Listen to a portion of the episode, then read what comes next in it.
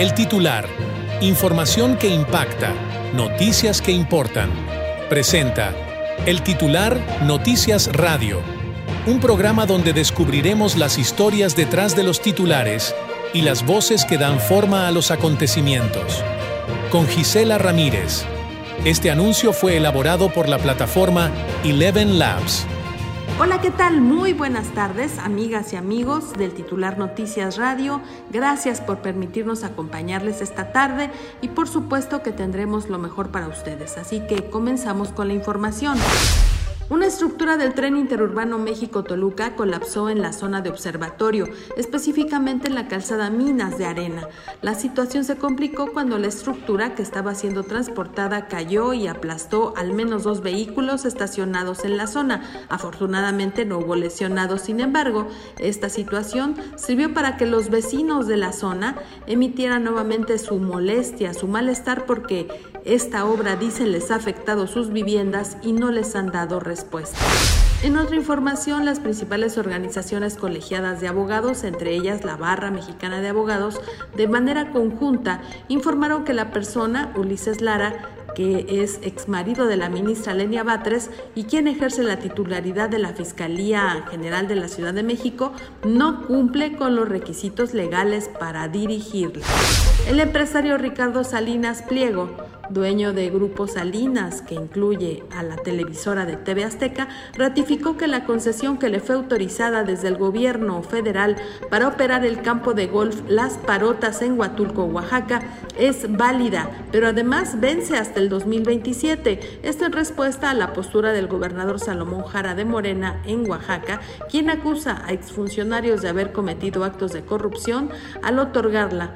Sin embargo, a su estilo claro y preciso, el empresario dijo que le guste o no al gobernador precioso de Oaxaca, la extensión de esta concesión se hizo conforme a derecho y por lo tanto sigue siendo válida. Por otra parte, falleció el escritor y periodista, dramaturgo, guionista y director de cine José Agustín a los 79 años de edad. En esa circunstancia, el Instituto Nacional de Bellas Artes anunció que junto con la familia darán a conocer en breve la fecha en la que se realizará un homenaje póstumo al escritor. También falleció el político mexicano Carlos Rojas. Él fue el creador del programa social Solidaridad. Y por otro lado fue asesinado en Ecuador César Suárez. Él era el fiscal que investigaba a la delincuencia organizada y la toma del canal de televisión que vimos en redes sociales hace algunos días. Y ahora vamos a una pequeña, muy breve pausa comercial y regresamos aquí al titular Noticias Radio. Gracias por su presencia. Continuamos en El titular Noticias Radio con Gisela Ramírez. Síguenos en Twitter y YouTube como arroba titular noticias, en Facebook como titular noticias MX y en Instagram como arroba el titular noticias. Hola, ¿qué tal? Muy buenas tardes. Estamos nuevamente aquí en el titular Noticias Radio y para mí es un gran honor, un gran placer eh, escuchar a, esta invitada que les voy a presentar. Muchos ya la conocen, ha estado inmersa en el arte, ella se dice amiga del arte y para muchos, bueno, pues es técnicamente una gestora cultural que ha dado una batalla enorme por tratar de llevar a todos lados, a todo el mundo, eh, las obras de arte. En particular, se ha puesto como tarea el que más mexicanos, mexicanas, extranjeros, especialistas y todo el público conozca más, un poco más de la faceta de Rufino Tamayo a partir de los ojos de otros más artistas. Estamos hablando de eh, estas enormes sandías que han sido símbolo de Rufino Tamayo y que varios artistas se han hecho eh, colectivamente desde su propia perspectiva y técnica un homenaje a este oaxaqueño. ¿Y qué les parece si les presento a Nancy Mayagoitia? Hola Nancy, ¿cómo estás? Muy bien, gracias Gisela, muchas gracias por el espacio y siempre un gusto platicar contigo. Tenemos, híjole, creo que 35 años de conocernos. Las dos éramos jovencitas e inexpertas. Sí. En, empezando nuestras carreras, ¿no? Sí, no, pero además, bueno, eh, yo creo que la calidad humana tuya hace que tus amigos de 30, 35 o menos más, seamos fieles a esta amistad porque nos has eh, dado un ejemplo de, de gran superación, pero además de seguir sueños, de perseguirlos, alcanzarlos y consolidarlos. Y este es un caso. Porque cuéntanos, ¿cómo, cómo empezó este amor a las sandías y al, y al maestro Rufino Tamayo? Creo que también nos llega con la experiencia una cabal comprensión de dónde estamos parados. Ahora sí que vas madurando y lo que hacías a veces por impulso y de manera irreflexiva y nada más así como que siguiendo la brújula un poquito, llega un momento en que cumples 50, 60 años y te das cuenta de que en este camino recorrido del arte que lleva Oaxaca actualmente, el faro que nos ha indicado el camino, la luz, fue Rufino Tamayo. Oaxaca siempre ha tenido una tradición artística y cultural enorme. Tenemos ruinas, tenemos iglesias virreinales, tenemos mercados, chocolate, café, mezcal, lo que quieras. Toda la tradición cultural de todos los pueblos, la riqueza de Oaxaca, siempre ha estado. Yo siempre muchos siglos antes de que nosotros apareciéramos en la Tierra, ya estaba toda esta riqueza. Y el arte contemporáneo le viene a dar como un 360 a Oaxaca, a acabar de redondear, y por eso creo que ahora los de turismo dicen que Oaxaca lo tiene todo. Es cierto, lo tenemos todo, pero hay que analizar a veces dónde se origina. Y Rufino Tamayo verdaderamente sembró esta semilla de sandía, de arte, de color, de comprensión de lo mexicano, de nuestras raíces, y ha sido la guía de todos estos, eh, todas estas generaciones de artistas que tenemos de hace décadas para acá. Se merece su reconocimiento.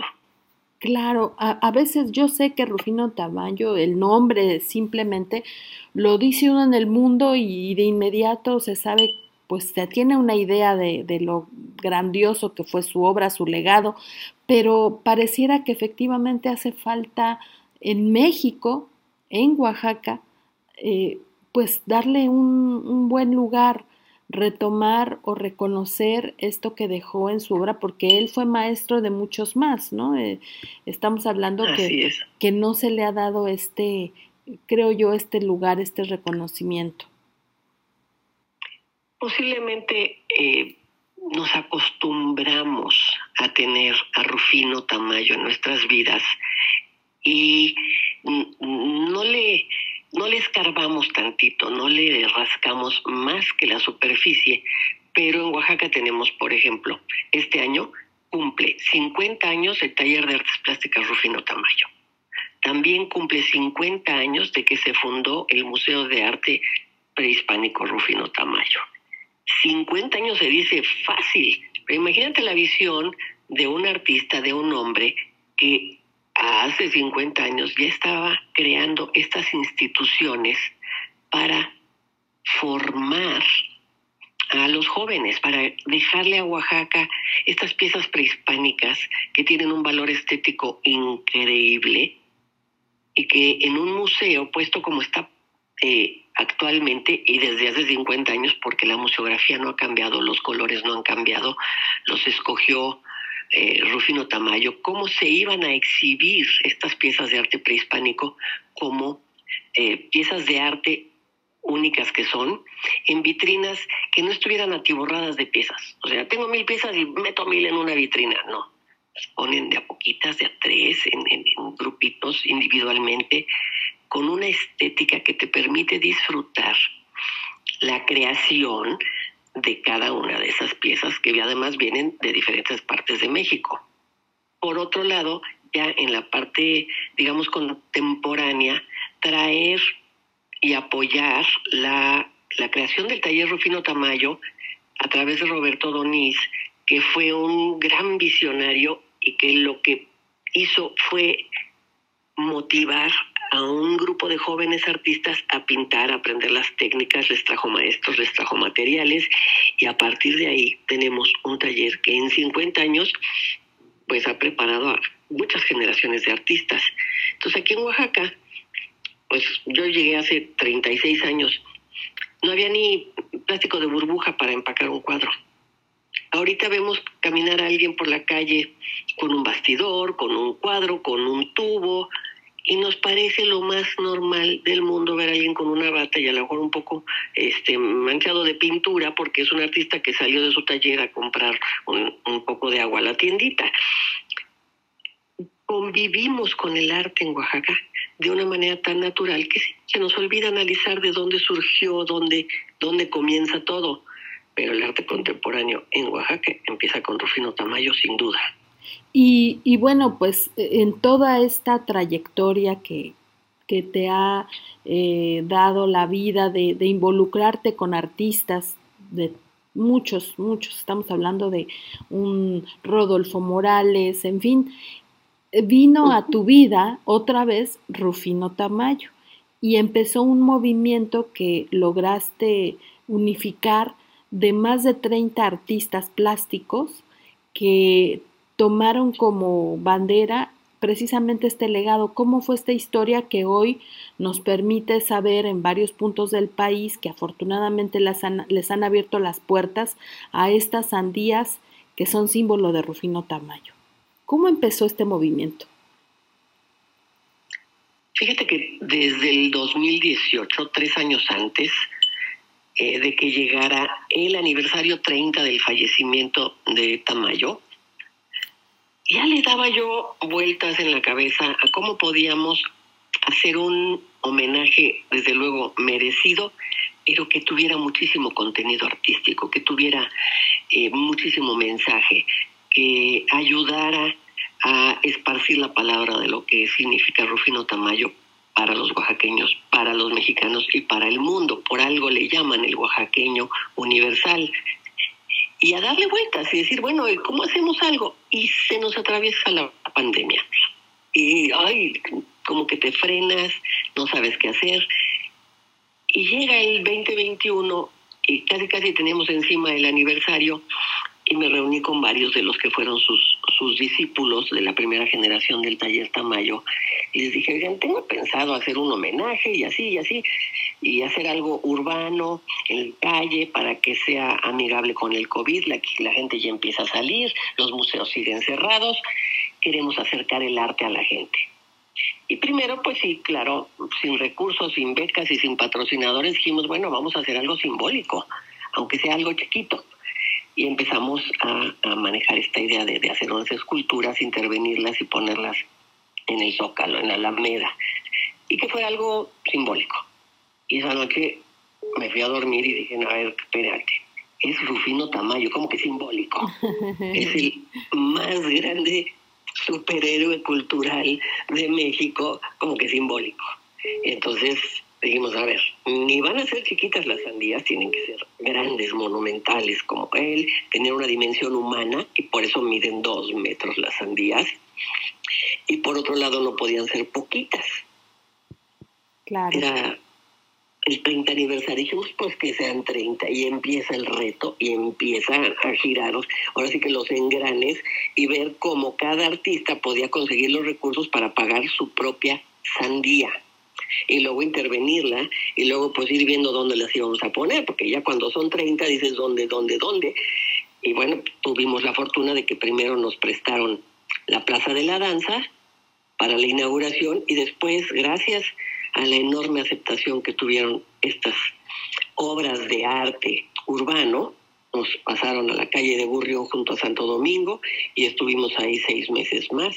Lo que iba a durar tres meses, en Oaxaca duró nueve. Y nueve meses en que las sandías fueron abrazadas por la gente, las, las asumieron como propias y las fotografiaron y las tocaron y las todo. Y en nueve meses ni un rasguño ni un graffiti nadie las maltrató. Verdaderamente un respeto. En Oaxaca convivimos con el arte de una manera tan natural.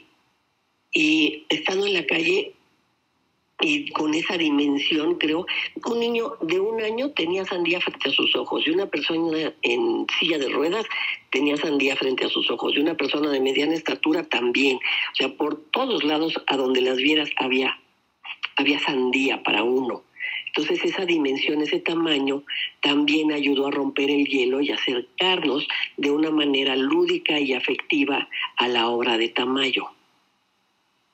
¿Por qué la obra de Tamayo? Porque a los artistas se les pidió como guía curatorial, que le llaman, que pintaran una obra suya vista a través de los ojos de Tamayo o pintaran una obra de Tamayo visto a través de los ojos de los artistas para eh, dar este, este mensaje visual de la obra de Rufino y de la obra de los mismos autores que estaban interviniendo la superficie de una cara de la sandía o de las dos porque es en forma de una rebanada.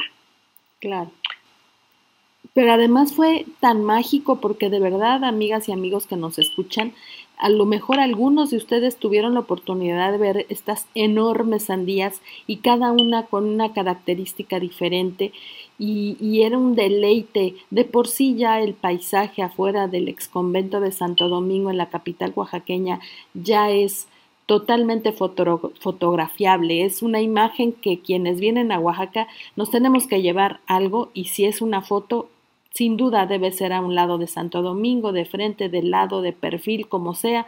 Pero imagínense eso, adherirle este enorme eh, pedazo de, de, sandía de 30, de más de 30 artistas, que al final fueron, creo que fueron 33, si no mal recuerdo. Eh, y, y luego, ¿qué pasó? Porque hoy ya están en otras dimensiones.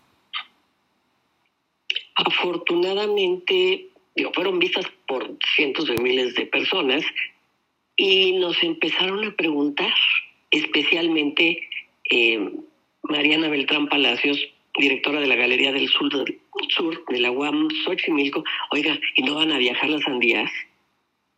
Y nos quedamos pensando, pues esto iba a durar solo tres meses, ¿no? Y cada quien le regresaba su sandía y tan tan. No habíamos pensado en cajas, no habíamos pensado en fletes, no habíamos pensado en que fueran a otras. Sí habíamos pensado en que fuera nacional el homenaje, pero al grado de mover 30 sandías, pues claro que nada es imposible para los artistas oaxaqueños y se encontró la forma y pudimos llevarlas primero 10 sandías a la ciudad de Mérida, donde estuvieron en el Museo de Arte Contemporáneo de ahí, Paseo de la Revolución, y en el Paseo Montejo, donde duraron en total seis meses.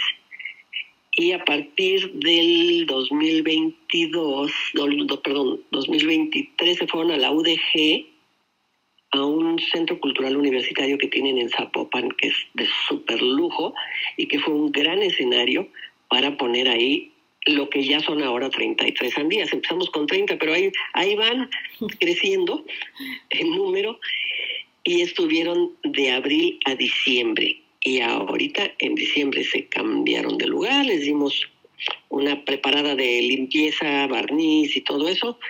Y este martes pasado, o sea, hace una semana, inauguramos en la UAM Xochimilco en el marco de unos nuevos festejos. La UAM cumple 50 años de haber sido fundada y Rufino Tamayo cumple 125 años de haber nacido.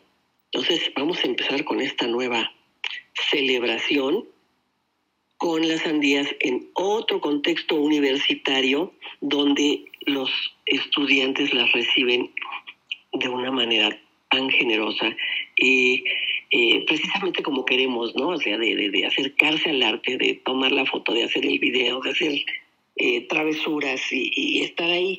Aquí sí están sentados literalmente en, en, los prados, en los jardines de la universidad, conviviendo con las sandías. Es, un, es una escena increíble. Les recomiendo que busquen videos en Facebook, en nuestra página Homenaje a Tamayo porque te, te mueve el corazón, te, te, da esta sensibilidad que estoy segura que Rufino Tamayo le hubiera encantado porque él especialmente tenía una inclinación para con los jóvenes. Sí, y porque eh, siempre se ha dicho que a veces el arte pues es elitista, ya sabes, a veces todavía no se logra comprender que el arte es universal y quién mejor que nuestro embajador eh, Rufino Taballo, que sea quien a través de, de, tu gestión, a través del apoyo de los artistas, pues nuevamente salga a conquistar corazones, ojos, sentimientos, emociones. Y, y seguramente ya estás pensando en algo más este año, porque no sé cuánto tiempo vaya a durar ahí en la pero ¿qué más va a pasar este año?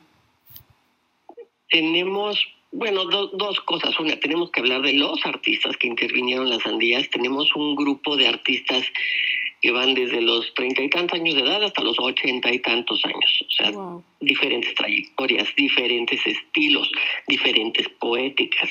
Hay sandías abstractas, hay sandías con paisaje, hay unas más expresionistas, hay unas más tamaño, unas menos tamaño, o donde no encuentras directamente eh, la relación con Tamayo hasta que te la platica eh, uno de los artistas. Por ejemplo, hay una que es una escena de, del mercado de la Merced.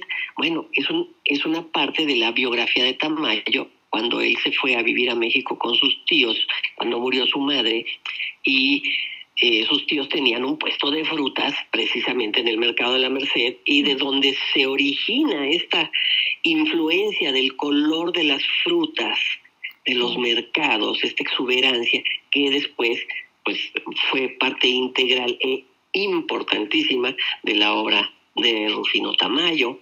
Entonces, sí tenemos eh, incluso en YouTube videos, entrevistas con los artistas, donde invitamos al público a que eh, pues escoge la que le gustan y ahí le, en nuestra página le, le da clic y se va a ir a ver al video de YouTube de ese artista en particular donde le va a explicar qué fue lo que le hizo a su sandía.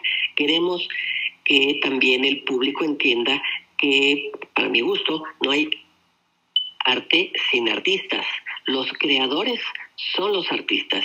Y en este caso son obras de arte puestas en la escena urbana, no son sandías simplemente decoradas eh, con rayitas o con florecitas, son obras de arte plasmadas en la superficie de la sandía por parte de estos magníficos artistas que tenemos actualmente viviendo en Oaxaca y que se unieron a este proyecto para que lo sigamos llevando. Vamos a ir a otras ciudades, vamos a ir a otros estados, tenemos peticiones ya de varios sitios.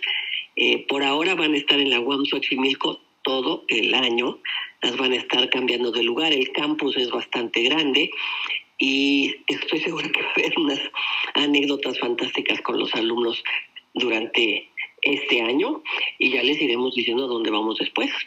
Claro, y, sabes que Nancy, este espacio, por supuesto, a tus órdenes y vamos a estar platicando con, con tus amigos artistas, con este proyecto que ha costado tanto y que sin duda es un, es un éxito. Yo les recomiendo ampliamente también que vayan, acudan a la UAM Xochimilco, no se van a arrepentir de ver estas escenas. Yo ya vi algunas fotografías y es maravilloso. Se, se siente Oaxaca, se siente Rufino y el esfuerzo que todos hicieron por conseguir que salgan y que las vea todo el mundo, de verdad, pues qué bueno, agradecidos de que haya personas como tú que se interesan, se interesan en el arte, se interesan en rescatar este legado y por supuesto estos micrófonos siempre estarán abiertos para lo que tú nos quieras informar sobre cómo va este homenaje de ahora de 125 años del natalicio de Rufino Tamayo y todo lo que haces porque le pones todo el corazón, la pasión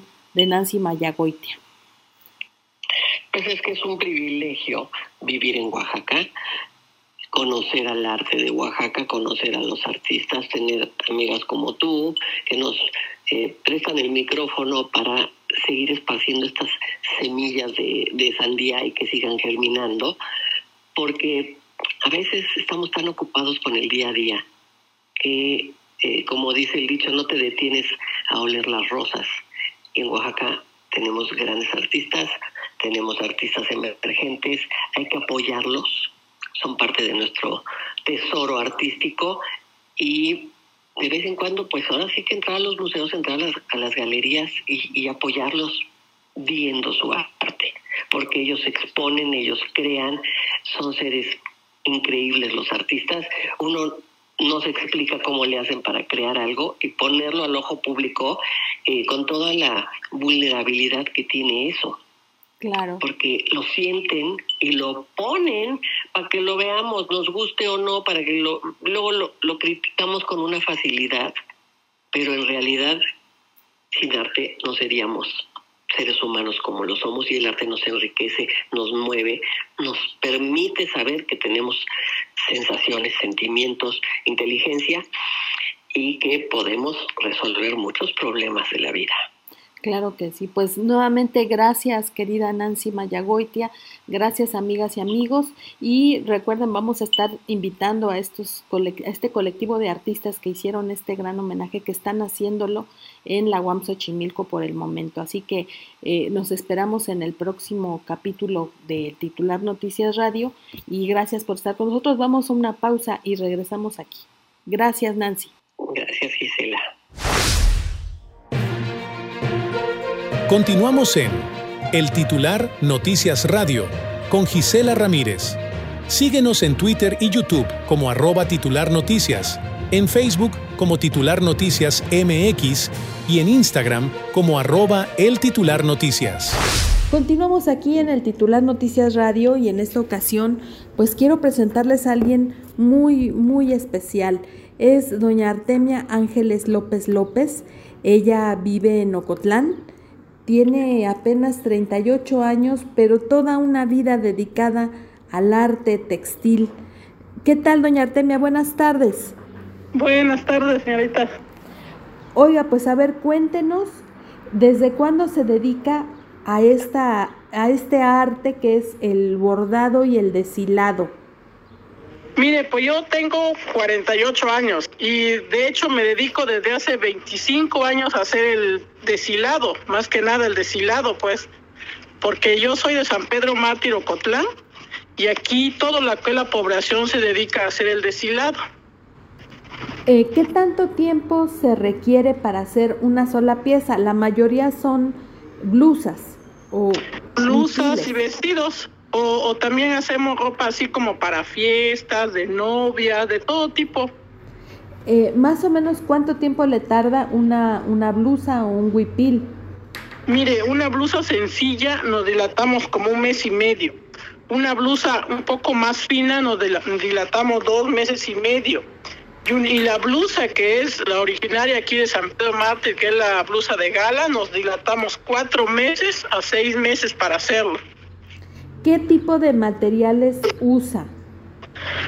Pues nosotros nos, enfocamos en la tela que es la popelina de algodón, en hilos de algodón y hilos de seda para, para así hacer este una blusa. Y bueno, algo que, que, caracteriza mucho a esta zona de los valles centrales de Oaxaca son los colores, que es muy, eh, digamos que impactante cuando uno va a verlas estas piezas, pues son de tantos colores. Ustedes le dan ese colorido. Regularmente así son, así eh, siempre han sido las piezas que hay en Ocotlán. Pues sí, de hecho sí, eh, son unas blusas multicolores o también lo hacemos a los colores que las personas quieran, pues. Pero de hecho la, la, la auténtica blusa que es la que usa la china oaxaqueña es una blusa blanca con deshilado blanco y tiene una técnica que me imagino que viene de generación en generación, porque si, si, si me dice usted que toda su familia se ha dedicado o que viene de su mamá, de su abuelita, ¿cómo, cómo es esta tradición? ¿Cómo se la van pasando? Pues mire, pues nosotros ahora sí que nosotros desde muy niñas empezamos a hacer el deshilado pues nuestras mamás nos, nos, nos enseñan este, aprendiendo a, deshilar la tela, a sacarle hilo por hilo a donde se va a hacer la, el deshilado y luego empezamos ya empezamos a amarrar, a rellenar con los colores que es una blusa y esto nos dilatamos como le digo un mes o dos meses pues para hacerla. En esta comunidad más o menos cuántas mujeres son las que están haciendo todavía este arte, este estos textiles.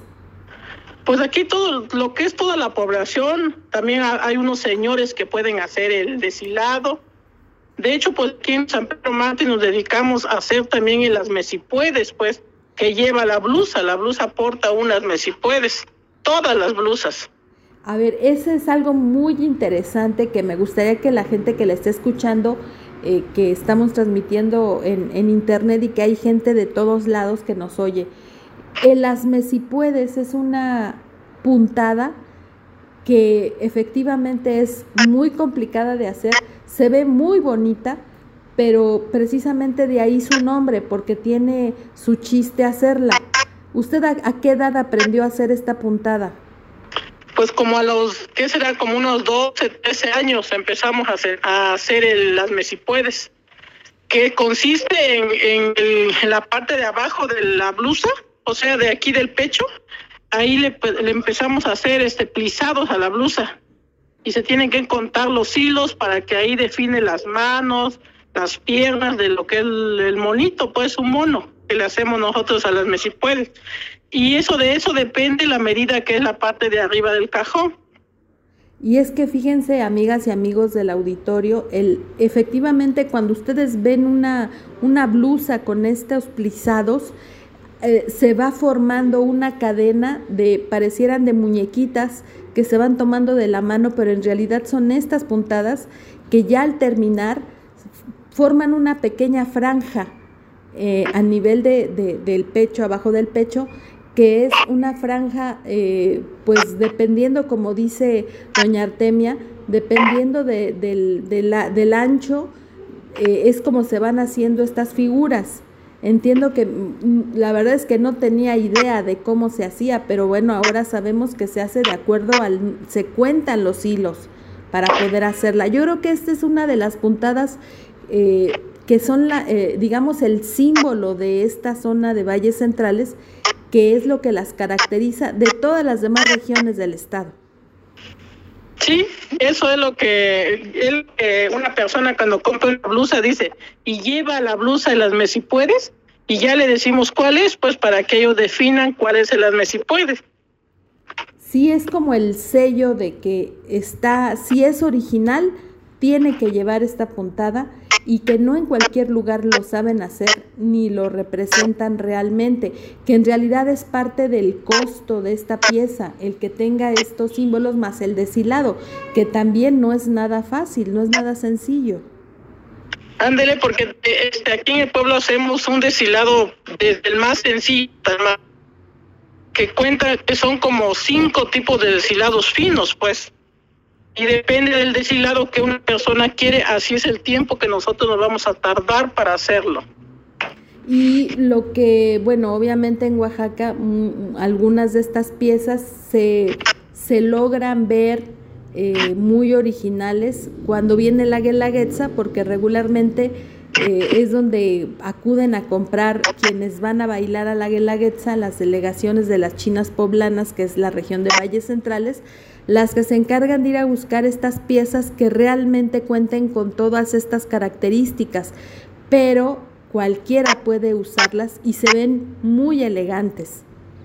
Sí, son piezas que nunca van a pasar de moda. En cualquier lugar en donde usted vaya, esa blusa va a resaltar por, por el trabajo que tiene. Y el otro punto es que eh, yo lo que he visto es que estas piezas de, de, en general de todas las regiones, pero cuando hablamos de esta zona de Ocotlán y de esta parte donde hacen estas puntadas, algo que caracteriza es que a cualquier mujer le quedan, así estén llenitas, delgaditas, como sea el porte, lo que, lo que se ve de esa pieza, sin duda le queda a cualquier mujer. Ándele, pues sí, eso es lo bueno, que nosotros también hacemos por tallas, pues no son de una sola talla todo. Depende de la persona, si es gordita, le hacemos una blusa a su medida para que así resalte la persona. Y, y, bueno, pues vamos a lo interesante, doña Artemia, díganos más o menos la pieza más sencilla, qué costo tiene si las localizan a ustedes directamente en la comunidad. Pues si es una, una blusa de la región que es la típica, la más sencilla le salen 1600 la más sencilla, pues así en, en blusa típica. Pero ya si es una más así de una cuadrada o algo que lleve menos, pues también le sale en 300, 400, depende ahora sí el trabajo. ¿Hasta en cuánto ha logrado usted vender una pieza? Porque tiene de todo, porque está muy bien este, elaborada y porque, bueno, regularmente esas piezas más caras las mandan a hacer. ¿Hasta en cuánto se ha logrado colocar una de estas piezas? Pues mire, así como es una pieza fina de la que nosotros hacemos, hasta en 12 mil, un, vestido este fino. Y, y, bueno, pues ahí están como que con vecinos de San Antonino y muchas veces San Antonino se pelea el, que son los autores de estas piezas, pero en realidad es Ocotlán quien las elabora, quien desde, como dice, desde sus antecesores, sus abuelitos, sus bisabuelitos, sus bisabuelitas, tuvieron esa, eh, toda esta cultura, toda esta enseñanza a las hijas, a las nietas, a las bisnietas, de, llevar, de seguir llevando esa tradición. Realmente la, la costura, estas, estas puntadas son originarias de este lugar, de Ocotlán. Ajá, de, bueno, el deshilado sí es originario aquí de San Pedro Marte, porque mucha gente confunde la blusa de San Antonino, porque la blusa de San Antonino es puro bordado, pues ahí no le ponen deshilado. Y San Pedro Mártir es deshilado bordado y tejido, todo lo que es este con aguja de gancho. Ajá. E, esas son las características que hacen de esta población. De verdad, amigas y amigos, quienes quieran visitar Oaxaca y conocer estas piezas hermosas textiles, díganos sus redes sociales o si tiene algún número, lo que usted quiera compartir para que la gente que viene eh, digamos, que quiera conocer estas artesanías, la puedan localizar y por supuesto que usted les muestre parte de lo que están haciendo. Sí, pues mire, aquí, este, aquí en la programación, pues nos encontramos en San Pedro Mártir Ocotlán. Este, mi domicilio está en la calle 5 de mayo, número 27. Y en las redes sociales aparezco como Bordados y Deshilados Marisol y para que los amigos pues la encuentren y que le manden un mensajito, que la busquen, porque seguramente tendrá pues toda una serie de piezas todo el año o hay una época en la que esté más eh, fuerte la venta. Pues de hecho, pues todo el año estamos trabajando, así que en cualquier día que nos gusten visitar, siempre tenemos una pieza para enseñarle, pues. Y eh, quienes quieran llegar a esta población que a veces vienen a Ciudad de México, eh, ¿Cómo pueden llegar a esta población? ¿En dónde salen colectivos, camiones, quienes no vengan en auto? Pues miren, si vienen de la ciudad de Oaxaca, pues pueden salir, este, si no traen su, su coche ahora sí, pues pueden, tomar una línea que es eh, de Suburban, que se llama Líneas Unidas, y le dicen que los vayan nada más en el crucero de San Pedro Mártir. Y ahí siempre hay mototaxis que los pueden traer a la población. Él, estamos a como a 20 minutos de la ciudad de Ocotlán, rumbo a Ejutla. Correcto, pues muchísimas gracias. Y ah, bueno, y díganos más o menos cuánto cuesta el camión, porque mucha gente no sabrá, pero para que se preparen. No, pues no está tan caro, porque siempre es este una línea que pasa y cobra 50 pesos. Ya si gustan venir por transbordando, pueden tomar lo que es Automorsa o Cotlán y de Ocotlán pueden eh, tomar el taxi que lo lleva directamente a la población. Y, ahí en, eso pues le sale 35 y 15, 50 pesos, que es lo mismo pues. Claro, pues muchas gracias doña Artemia, le agradecemos mucho que se haya tomado este breve tiempo. Eh, es muy importante promover y consumir local, y apoyar a nuestras y nuestros artesanos porque de verdad hacen, hacen unas cosas maravillosas con sus manos y qué mejor que ayudarlos y sobre todo que son telas que duran mucho tiempo, los tejidos no se desgastan. Eh, ahora sí que podemos lanzar un reto, doña Artemia. Hay quienes hemos comprado en algunas tiendas departamentales famosas y créame que a veces con al año con las lavadas ya se les quitó el color, ya se rasgaron y los textiles que hacen en nuestras comunidades, tengo algunos de muchos años y siguen igual de hermosos porque eh, pues duran mucho, mucho tiempo. Este, pues mire, pues yo, yo también les informo que yo, por ejemplo, voy a vender a los tianguis, que es de la Sachila, todos los días jueves. Ahí estoy en la esplanada municipal, también ahí vendo mis blusas, o los días viernes, que es el tianguis aquí de Ocotlán, de Morelos, en la esplanada municipal, ahí nos encontramos para la persona que nos quiera visitar. Pues nuevamente muchas gracias doña Artemia y estamos pues pendientes de lo que ustedes hagan y estaremos invitando a más de sus compañeras y compañeros artesanos para que todo mundo sepa y conozca un poquito más de ustedes. Le agradezco. Gracias también a ustedes. Claro que sí. Pues vamos a una pausa comercial y regresamos aquí en el titular Noticias Radio. Continuamos en el titular Noticias Radio con Gisela Ramírez. Síguenos en Twitter y YouTube como arroba titular noticias, en Facebook como titular noticias MX y en Instagram como arroba el titular noticias. Continuamos aquí en el titular Noticias Radio y ahora pues esta sección que la verdad me gusta mucho porque hablamos un poco de todo y agradecerles nuevamente su compañía, el permitirnos llegar hasta donde están ustedes. Muchos vienen viajando tal vez, otros más estarán pues sin duda en la casa, en la escuela, en fin, gracias por permitirnos estar con ustedes y recordarles nuestras redes sociales porque pues bueno, es una forma también de mantener esta comunicación. Algunas noticias pues están ahí también plasmadas. En Facebook eh, búsquenos por el titular noticias y en lo que era la red Twitter, que ahora es la red X, estamos como arroba titular noticias. Y permítanme pues comentar con ustedes.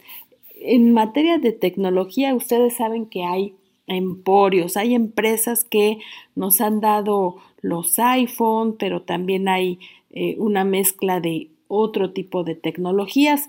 Y fíjense que en un giro sorprendente, una noticia que ha llegado a todos los medios de comunicación en el mundo es que Microsoft ha destronado a Apple. Sí, esta empresa de la manzanita después de 13 años como la empresa más valiosa. Según Bloomberg, esta agencia financiera y también de información, el valor de mercado de Microsoft superó los 2.89 billones de dólares, dejando atrás a los 2.87 billones de Apple. Descubre estos detalles de este cambio histórico y las posibles razones detrás, pues precisamente aquí y es que eh, se incluye, por ejemplo, entre las causas que han hecho este impacto, el de la inteligencia artificial en el mercado de valores. Digamos que eh, una de las tantas causas que pueden estar detrás de esta información es sin duda la llegada de esta nueva tecnología y cómo Microsoft ha utilizado para su beneficio este tipo de usos y de herramientas que sin duda pues ya le dieron la vuelta a la empresa de la manzana. Y en otra información, algo que pues no nos ha gustado a nadie, supongo, es este incremento en todo el mundo de casos de COVID-19, ahora ya con otras variantes y esta variante de la pirola, que también es conocida como eh, BA.2.86, sin duda preocupado a nivel mundial, aunque todavía la Organización Mundial de la Salud, la llamada OMS, considera que hay bajo riesgo, sin duda ya más estudios son necesarios para comprender la peligrosidad de esta variante que aseguran es mucho más contagiosa. Y es que al menos, como le hemos informado en este espacio, ya en México varios hospitales, de acuerdo a la Secretaría de Salud, reportan un 100% de ocupación hospitalaria por esta variante. Eh, por el momento, bueno, pues le pedimos acudir al médico si presenta los siguientes síntomas de acuerdo con el sitio de salud Patient del Reino Unido. Por ejemplo, si usted presenta estornudos, dolor de garganta, ronquera y tos, ya de por sí estas se tienen que atender y regularmente tienen que ver con, eh, lo asociamos ya al COVID, pero bueno, a esto se le aumenta el dolor de cabeza, la fatiga, las temperaturas altas, la secreción nasal y puede o no haber cambios en el sentido del gusto del olfato. Ya aquí inician con otros síntomas como son las erupciones cutáneas, cuando salen granitos, granitos rojos, en fin, y cambios en la boca o la lengua como estas úlceras y dolor. Se ha dado cuenta que aquí en México le llamamos fuegos a estos granitos que aparecen en la boca. Bueno, pues este también es uno de los síntomas. Dolor en los dedos de las manos o los pies, diarrea y picazón en los ojos. Si tiene estos síntomas, por favor, acuda al médico que le tenga usted más cercano, más confianza y cuídense mucho. Hay que volvernos a cuidar de estas variantes. Y damos un giro a la información.